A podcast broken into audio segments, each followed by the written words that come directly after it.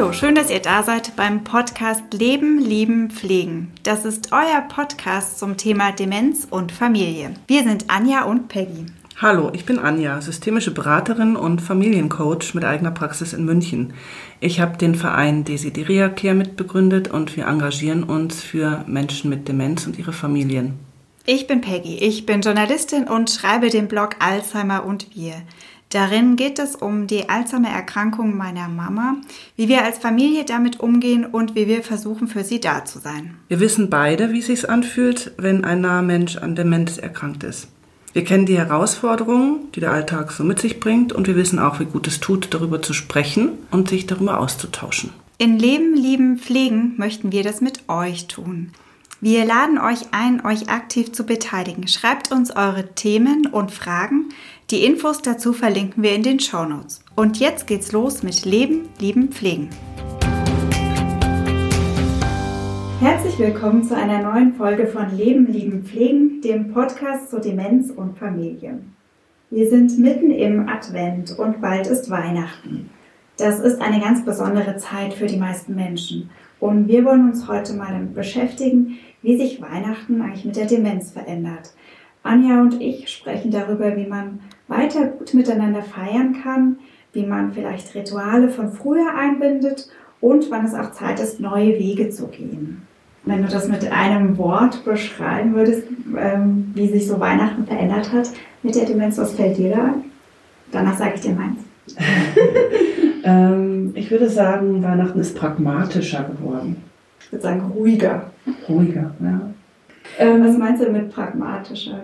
Pragmatischer insofern, dass wir letzten Endes Weihnachten über die Jahre versucht haben, so ein bisschen zu entschlacken. Also wir haben einfach gemerkt, also ursprünglich war es mal so, dass wir immer am ersten Weihnachtsfeiertag zum Ganzessen mit elf Personen äh, bei meiner Mutter angerückt sind und uns da in die Küche gesetzt haben. Und es war ein großes Durcheinander, großer Trubel, viele Kinder sind durcheinander gepurzelt, äh, viele Gespräche gleichzeitig. Wir haben mit Sekt angestoßen und meine Mutter stand mitten in diesem Tohu und hat gekocht für uns alle. Und das war eigentlich auch so der Inbegriff von Weihnachten, nämlich so dieser ganz fröhliche und feierliche Teil. Also gab es Musik und also äh, schallte durch das ganze Haus. Mein Vater hat quasi äh, Schallplatten aufgelegt. Und letzten Endes haben wir gemerkt, also mit der beginnenden Demenz meiner Mutter war sie immer gestresster.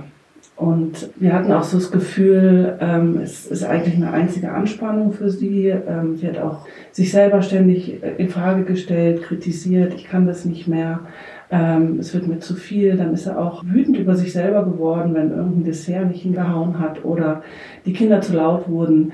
Ähm, und da haben wir einfach gemerkt, okay, ähm, da müssen wir irgendwie ein bisschen was verändern. Und wenn man jetzt sich mit der Krankheit auseinandersetzt, dann weiß man eben auch sehr genau, dass Reize und Reizüberflutung für einen Menschen mit angehender Demenz echt eine Schwierigkeit werden kann.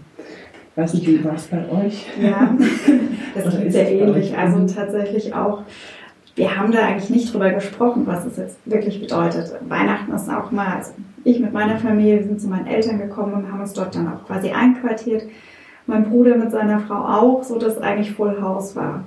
Meine Mama hat es nicht so gesagt, dass, dass es ihr zu viel wird oder dass es phasenweise sehr stressig ist, aber man hat es deutlich gemerkt, einfach äh, weil sie fahrig war oder dann einfach sehr angespannt war und manchmal auch sehr traurig geworden ist. Und ähm, je weiter es quasi vorangeschritten ist, umso mehr Ruhe hat sie eigentlich auch gebraucht. Und dann ähm, ja, haben wir als Kinder das so ein bisschen in die Hand genommen und gesagt, okay, wir wechseln uns ab.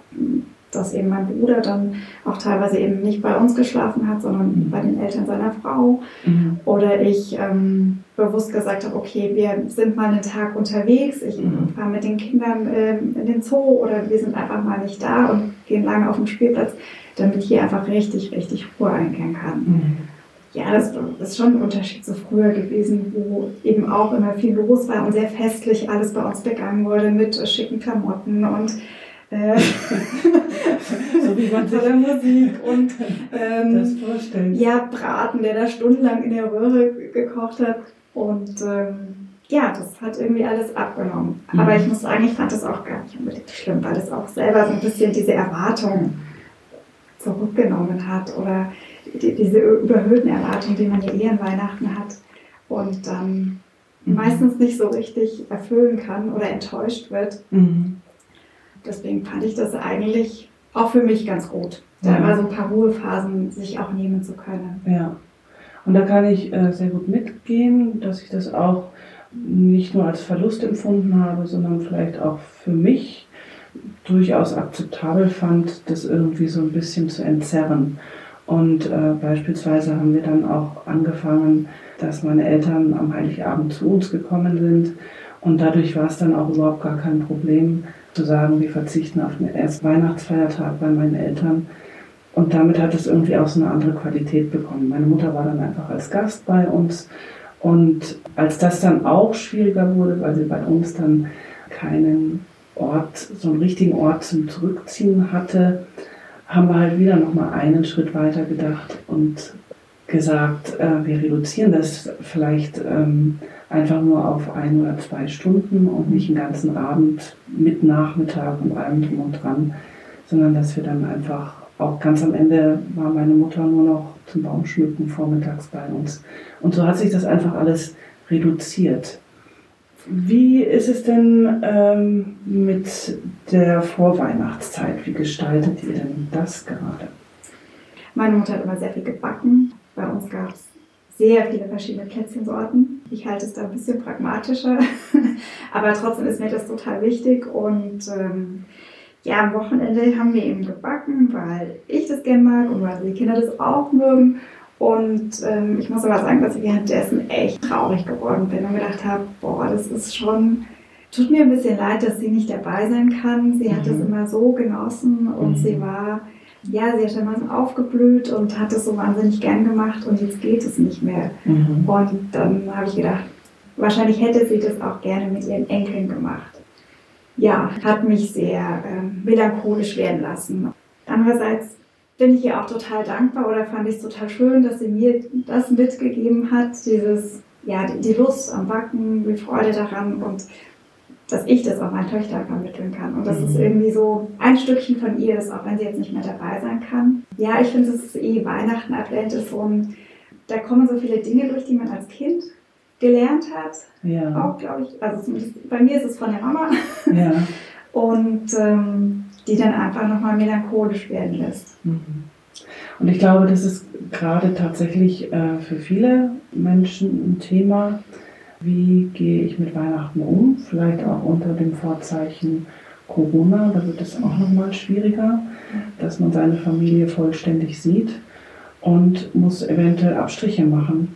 Abstriche von den Vorstellungen, die wir so gemeinhin von Weihnachten und vielleicht auch von der Vorweihnachtszeit haben. Ja, ich glaube, das ist tatsächlich total schwierig für, mhm. für viele Familien, weil, sie, weil Weihnachten ja so ein Familienfest ist und tatsächlich eine Zeit ist, wo man keine Termine hat und keine Pläne und To-Dos. Mhm. Und man sich eigentlich mal ganz in Ruhe sehen könnte, dass jetzt irgendwie alles so ein bisschen in Frage steht. Also mhm. finde ich auch ganz schwierig, mhm. weil einerseits ist da der große Wunsch, gemeinsam zu feiern und ich merke es an meinen Eltern, die eben sagen, ah, das, oder mein Papa sagt, es wäre so schön, wenn ihr da wärt. Und andererseits ist es ja so ein, ja, eine Gratwanderung, was ist das wirklich eine gute Idee, jetzt zu verreisen? Ich glaube, da geht es einfach auch nochmal darum, ähm, so sein Inneres zu befragen und zu sagen, okay, welcher Teil von mir äh, möchte denn quasi Weihnachten feiern, wie es immer ist und welcher Teil ist eventuell ja, erwachsen oder vernünftiger, zu sagen, okay, unter den momentanen Bedingungen ist es eher schwer. Ich glaube, das ist die große Herausforderung, wenn jemand in der Familie krank ist, dann schleicht einen da wahrscheinlich die große Angst, hm, wie viele Male haben wir denn überhaupt noch? Weil ich meine, Demenz ist einfach eine lebensbegrenzende Erkrankung. Und da sind natürlich zwei Seelen eventuell in meiner Brust. Und da kann ich oder muss ich ganz genau hinschauen, weil ich natürlich auch vielleicht Angst habe, mich falsch zu entscheiden oder aus einem späteren Zeitpunkt heraus zu sagen, oh, Hätte ich das gewusst, hätte ich es vielleicht auch anders gemacht. Jetzt weiß ich nicht, darf ich dich fragen, wie du damit umgehst? Ja, das ist ganz schwierig. Ich, ähm, also die ersten Politiker gesagt haben, ja, dann verzichtet man halt mal auf äh, Weihnachten und auf große Familientreffen. Gibt ja noch eins, habe ich auch gedacht, naja, Ich weiß nicht, ob es noch eins gibt. Mhm. Weiß man natürlich nie. Ja. Kann ähm, immer was passieren. Es kann immer was passieren. Aber gerade mit der Demenz und äh, auch mit dem Wissen, dass es im letzten Jahr schon deutlich abgenommen hat, das, was meine Mama eben noch merkt und ähm, mhm.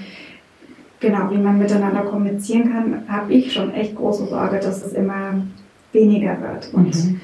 ja, dass es vielleicht jetzt ein Weihnachten sein kann, dass sie schon noch mit, miterlebt und auch noch irgendwie, ja, schon noch auch als Weihnachten und wir als Familie zusammen sein könnten. Mhm. Deswegen habe ich da schon den großen Wunsch, da zu sein. Mhm. Jetzt ist es ja relativ einfach, sage ich mal, deinen Papa zu befragen nach seinen Wünschen. Was schon viel, viel schwieriger ist, ähm, ist deine Mama zu befragen und mhm. zu sagen, was würdest du dir denn vorstellen? Wie gehst du damit um? Naja, gut, befragen, ja, befragen könnte ich, aber ja. sie, sie, könnte nichts sagen. Ich könnte sie natürlich in Gedanken befragen. Mhm. Ja, und ich glaube, das ist ein guter Gedankengang. Das ist nämlich beispielsweise etwas, was ich in der Arbeit mit Angehörigen sehr oft quasi auch als eine mögliche Lösung erarbeite, zu sagen, wenn ich jetzt meine Mutter, und das trifft ja auf mich genauso zu, befragen würde als gesunden Menschen, was sie mir als Tochter in dieser Situation empfehlen würde. Also wüsste sie um alles, was jetzt gerade in Corona los ist und äh, wüsste sie um die Gefahren und Risiken und wüsste sie quasi um mich als Tochter und wüsste sie um sich als äh, gefährdete Risikoperson, auch mit deinem Papa zusammen, was würde sie dir antworten? Und dann ist das eventuell schon sehr wertvoller Hinweis, den ich quasi aus diesem inneren Dialog ziehen kann, der mir Rat gibt, was ich noch mit zu berücksichtigen hätte. Mhm. Wäre das sowas, was du dir vorstellen kannst? So, so ein innerer Dialog in einem sicheren Ort, wo deine Mama noch voll gesund ist und sich mit dir als Tochter unterhält? Ja, könnte ich mir vorstellen. Mhm. Also, weil ich glaube, dass sie, also meine Mama ist eigentlich ein sehr vorsichtiger Mensch gewesen, mhm. der auch jetzt nicht wollte, dass ich ein Risiko eingehe, also mhm. nicht nur für sich, sondern auch für mich und für mhm. die Kinder. Ja, das wäre eine Möglichkeit. Und so könnte man quasi so ein inneres Plenum aufbauen und dann mit diesen Gedanken nochmal ins Gespräch auch mit deinem Papa gehen mhm. und ihn damit hinzuziehen zu diesen Gedanken und dann eventuell auf der Grundlage dessen, und vielleicht kannst du auch noch deinen Bruder befragen, einen gemeinsamen Entschluss treffen, der sich für alle einigermaßen stimmig anfühlt. Mhm. Ja. Was mache ich, wenn das nicht stimmig ist? Also wenn ich zum Beispiel dann mit Erwartungen konfrontiert werde, bitte komm doch und äh, wir möchten dich so gerne sehen und ich trotzdem Bedenken habe. Dann könnte es natürlich sein, dass ähm, du als also ein Teil von dir reagiert auf diesen Wunsch, nämlich die gute Tochter, die der Mama diesen Wunsch nicht ausschlagen kann. Und dann könntest du aber dem, wenn du so das Gefühl hast, das äh, wäre jetzt vielleicht der Wunsch meiner Mutter, wenn sie noch gesund wäre, aber dann könnte ich als erwachsene Tochter auch noch etwas dagegen setzen und sagen, Mama, du pass auf, wir haben jetzt gerade diese, die und die Situation. Und ich glaube, wenn du dich wirklich befragst, dann ist es für alle besser, wir setzen dieses Weihnachten aus. Und gleichzeitig kann es aber auch so sein, dass du zu dem Ergebnis kommst, nein, ich möchte meiner Mama diesen Wunsch ab, äh, von den Augen ablesen, muss mir aber eventuell eben auch über die Konsequenzen bewusst sein und die mitdenken. Also Worst Case, was mache ich äh, oder was könnte passieren, wenn ich A mache? Was ist mhm. da Best Case, Worst Case? Wenn du dann die, die Alternative dazu aufbaust, auch wieder zu fragen, was könnte bestenfalls passieren, was könnte schlechtestenfalls äh, passieren. Mhm. Also einfach im Systemischen nennen wir das Codecheck-Macher. Genau. mhm. Ja, da habe ich es aber relativ gut, dass ich eigentlich frei entscheiden kann. Wenn ich denke, viele Menschen wohnen ja auch in einem, in einem Pflegeheim. Mhm. Für die sieht es anders aus, ne? mit Besuchsregelungen und der Corona-Situation, je nachdem, wo sie sind. Genau, und also da muss ich sehr viel dran denken, Weil die Situation ähm, hatte ich zum Beispiel am Ende auch. Also meine Mutter hat ja zuerst mit meinem Vater im Haus gewohnt. Später ist dann meine Mutter in ein Heim umgezogen, also in einen geschützten Bereich, ähm, auch äh, für Demenzpatienten. Und ähm, da muss ich ganz ehrlich sagen, habe ich großen Respekt, wenn ich an all diejenigen Familien denke, die gerade in dieser Situation sind, weil ich hatte zumindest in der Situation noch die Chance, meine Mutter tagsüber rauszuholen zum Baumschmücken und sie dann nachmittags, wenn sie eigentlich so für sich ihr Weihnachten schon hatte, wieder zurückgefahren habe in ihr Nest, so haben wir es genannt. Ich glaube, das ist momentan wirklich, wirklich schwer und für alle eine große Prüfung. Da habe ich großen Respekt davor. Und gleichzeitig ist es hier ein Stück weit so, und diese Situationen habe ich auch immer wieder in den Coachings, solche Situationen, wo ich kaum noch Handlungsspielräume habe, ja, mhm. da ist es ganz wichtig, dass ich auch in eine akzeptierende Haltung komme. Dass ich hier quasi von außen eine Situation aufgedrückt bekomme, an der ich nichts ändern kann. Und hier einfach nochmal zu schauen, beispielsweise mit dem Pflegepersonal, mit der Heimleitung auch ins Gespräch zu gehen und zu sagen, welche kleinen Möglichkeiten habe ich denn, um meinem Angehörigen trotzdem einen winzigen Moment der Freude zu schenken. Und sei es eben nur der Fensterbesuch oder ein Telefonat oder eine kleine Besuchsmöglichkeit, die vielleicht auch zeitlich begrenzt ist. Aber zumindest diese Möglichkeiten dann zu nutzen und zu schauen, wie, wie integriere ich das in mein Weihnachtsgeschehen und mache es möglich, auch wenn ich dafür vielleicht aus meiner Komfortzone von Weihnachten rausgehe und da letzten Endes mein Weihnachtsgeschehen anpassen muss. Ich denke, dass da dann vielleicht auch gerade so Dinge von früher, also die derjenige früher gern gemacht hat, mhm. ähm, dass das vielleicht eine Möglichkeit ist. Also ich denke zum Beispiel an sowas wie Weihnachtslieder, ähm, dass man die, keine Ahnung, vielleicht auch einfach singt oder ja. irgendwie aufsingt und ins Heim schickt, dass da trotzdem vielleicht so ein schöner Moment da ist. Ja, genau. Oder indem man beispielsweise schaut, ob man irgendwie Plätzchen vorbeibringen kann, also so alte Geschmäcker, die erinnern. Beispielsweise mit meiner Mutter habe ich äh, an Weihnachten gerne so Nusstaler gebacken. Solange sie noch bei uns im Haus gewohnt hat, hat sie dann zwar am Ende den Teig eher so aufgegessen, ungebacken, aber beispielsweise kann man sowas dann ja auch im Heim vorbeibringen oder Beispielsweise als meine Mutter noch unten gewohnt hat, habe ich ihren Barbara-Zweig vorbeigebracht. Und das sind einfach so Traditionen von früher, wo man letzten Endes doch auch Freude mit ganz mhm. kleinen Kleinigkeiten verbreiten kann. Mhm. mhm.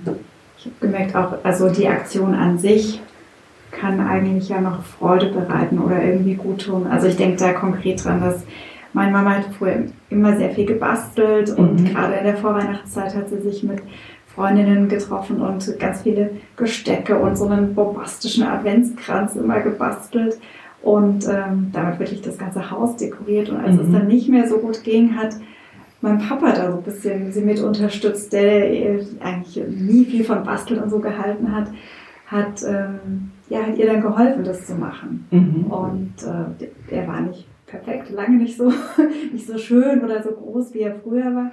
Aber ich fand das ganz schön, sie in diesem, ja, in ihrem Hobby und in dem, was sie immer gerne gemacht hat, trotzdem ja, zu bestärken, auch wenn das mhm. vielleicht nicht mehr so gut funktioniert hat. Mhm. Ich glaube, da sagst du zwei ganz wichtige Dinge. Das ist nämlich zum einen, äh, dass man vielleicht einfach Abstand nimmt von diesen romantisch äh, verklärten Dingen, so war es immer und deswegen muss es immer so bleiben, sondern dass man eben auch sagt, okay, ähm, es ist vielleicht nicht mehr so möglich, wie wir es früher gemacht haben, aber Kleinigkeiten können wir davon erhalten oder wir machen es vielleicht einfach auch mal ganz anders. Zum Beispiel statt in ein Konzert im Konzertsaal zu gehen, zu schauen, was sind öffentliche äh, Konzerte unter freiem Himmel oder anstatt in die Kirche zu gehen, einen schönen Weihnachtsspaziergang zu machen. Also da gibt es einfach viele Ideen und Möglichkeiten, diese Rituale auch abzuwandeln und äh, demenzfreundlich zu machen und nicht nur quasi eine Beschäftigung sich einfallen zu lassen, sondern eine Aktivierung, so wie dein Papa, zu sagen, okay, ich nehme sie da mit, ich weiß, das gefällt ihr und wir schauen mal, was geht und wenn es am Ende vielleicht ein bisschen schief und krumm ist, macht nichts, aber wir beide hatten Spaß in der Situation und hatten einen schönen Moment und er hat uns Freude bereitet und darum geht es ja am Ende auch an Weihnachten. Genau, also dieses Weihnachten, was ihr gesagt, neue Wege gehen ist wichtig. Wie habt ihr das denn gemacht? Was habt ihr da verändert und wie, oder wie habt ihr gemerkt, dass die Zeit dafür reif ist, was anderes zu machen? Ein Element bei uns im Weihnachtsgeschehen war, ähm, in die Kirche zu gehen oder auch Musik zu genießen, in Konzerte zu gehen. Und als wir gemerkt haben, dass solche Ausflüge oder Events, sage ich jetzt mal, ähm, vom zeitlichen Rahmen für meine Mutter zu anstrengend wurden. Mit hingehen, zurückgehen, ein, zwei Stunden irgendwo still sitzen. Da haben wir dann einfach geschaut, was gibt es äh, sonst für kulturelle Angebote. Und wir haben zum Beispiel bei uns in der Gegend einen alten stillgelegten Friedhof mit einer kleinen Kapelle und dort mm, musizieren am Heiligabend immer ein paar Bläser, also ähm, Trompeten und ähm, ja, Musiker. Und äh, die spielen so diese ganz klassischen Weihnachtslieder. Und das war dann beispielsweise so ein Alternativprogramm, wo wir gerne hingegangen sind. Und dort hat sich meine Mutter auch wirklich sehr wohl gefühlt. Und da war es eigentlich dann auch relativ egal, was sie anhatte. Wir haben unsere ganzen Nachbarn dort getroffen. Und es gab äh, viele Gespräche rund um dieses Konzert. Und da hat sich meine Mutter einfach pudelwohl gefühlt und weil es einfach auch unter freiem Himmel war, war das für alle Beteiligten ein sehr schöner Moment. Vielleicht lag es ja auch an der Musik. Ja. Oder? Also Musik ist ja sowieso so ein Punkt, der, der, der ganz viel bewirken kann und mit dem man auch ganz viel Wohlgefühl irgendwie schaffen kann. Musik ist einfach immer äh, ein tolles Medium, mm, um letzten Endes auch Menschen mit Demenz in äh, eine positive Stimmungslage zu versetzen, weil da klingt eben so viel an aus der Vergangenheit und aus den Erinnerungen, die werden aktiviert und damit werden die meisten Menschen sehr lebendig. Das sieht man ja eben auch beispielsweise bei Konzerten, die wir von unserem Verein immer wieder äh, für Menschen mit und ohne Demenz veranstalten.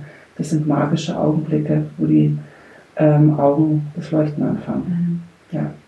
Ja. Das funktioniert definitiv. Das kenne ich. Ähm, aber auch bei uns ist es so, wenn meine Mama Musik hört, äh, also es sind oft äh, lockere, leichte Schlager, mhm. ähm, dann lebt die auf und wird so fröhlich und klatscht und äh, ist so richtig lebendig im mhm. Vergleich zu sonst manchmal. Genau, und so dieses Versteinerte fällt weg mhm. und da kommt die Bewegung auch wieder rein. Das ist einfach großartig. Oder auch musizieren mit den Kindern, Weihnachtslieder singen. Ich glaube, das sind einfach so gute Impulse, die man wirklich nutzen kann für die Weihnachtszeit. Vielleicht, was man ja auch nochmal als Tipp geben kann, dass gar nicht so viel sich auf das Fest oder auf den Heiligabend konzentriert, sondern man das am besten stückchenweise verteilt oder eben irgendwie immer so kleine Inseln schafft. Und, äh genau. Und da würde ich auch, wenn ich jetzt zurückblicken würde, definitiv sagen, ähm, hätte ich da mal vielleicht an der einen oder anderen Stelle noch mehr Mut gehabt, ähm, es anders zu gestalten und so alte Traditionen oder Zeitpunkte zu überkommen, wo man was machen muss, sondern einfach zu sagen, naja, man kann auch am vierten Advent schon den Baum schmücken und muss das nicht am Heiligabend vormittags machen. Damit meine ich eben auch dieses Pragmatische, zu schauen, aus welchen Situationen hole ich am meisten raus und verbreite am meisten Freude. Was ich wichtig finde und auch Mut machen, dass man nicht nur daran denkt, was, was jetzt nicht mehr geht oder was irgendwie schwierig geworden ist, sondern tatsächlich das vielleicht auch als Anstoß nimmt oder das Positive dran sieht, was man jetzt neu macht und was vielleicht anders schön ist. Also was du eben gesagt hast mit dem Konzert, mit dem Bläserkonzert draußen im Freien, stelle ich mir total schön vor und ist ja eigentlich, ähm, ja, hat allen gefallen. Ja, und es ist sogar so, dass wir diese Tradition beibehalten haben. also auch heute noch gehen wir eher dahin und ähm, erst am nächsten Tag in die Kirche. Also von daher hat sich dort auch etwas entwickelt, was wir sogar über den Tod meiner Mutter hinaus beibehalten haben. Was mir oder was meiner Familie an Weihnachten auch wichtig ist, dass wir irgendwie trotzdem als Familie da sind und das wir versuchen irgendwie meine Mama zu integrieren. Mhm. Und dann natürlich schon, dass irgendwie nicht, nicht so nach irgendwie so diesen strengen Erwartungen sein muss, aber einfach sie da mitnehmen oder da so sein lassen, wie sie, wie sie ist, ähm, aber trotzdem in unserer Mitte haben wollen. Und Mhm. Und ich kann mir vorstellen, das ist tatsächlich das, was am besten arbeitet, dieses, ähm, dieses Wohlwollen und dieses ähm, in die Mitte nehmen und den anderen teilhaben lassen an herzenswarmen Augenblicken. Das war's mit der Weihnachtsfolge von Leben, Lieben, Pflegen. Ja, wir hoffen, dass wir euch vielleicht den ein oder anderen Tipp mitgegeben haben, wie ihr euer Fest entspannt verbringen könnt. Und wir hoffen, dass ihr das tun könnt, was euch gut tut und nicht das, was ihr vielleicht von euch erwartet oder wo ihr denkt, dass ihr tun solltet. Genau, wir wünschen euch eine gute Zeit und freuen uns auf ein Wiederhören im Januar mit der neuen Folge von dem Podcast Leben, Lieben, Fliegen. Bis dann. Tschüss.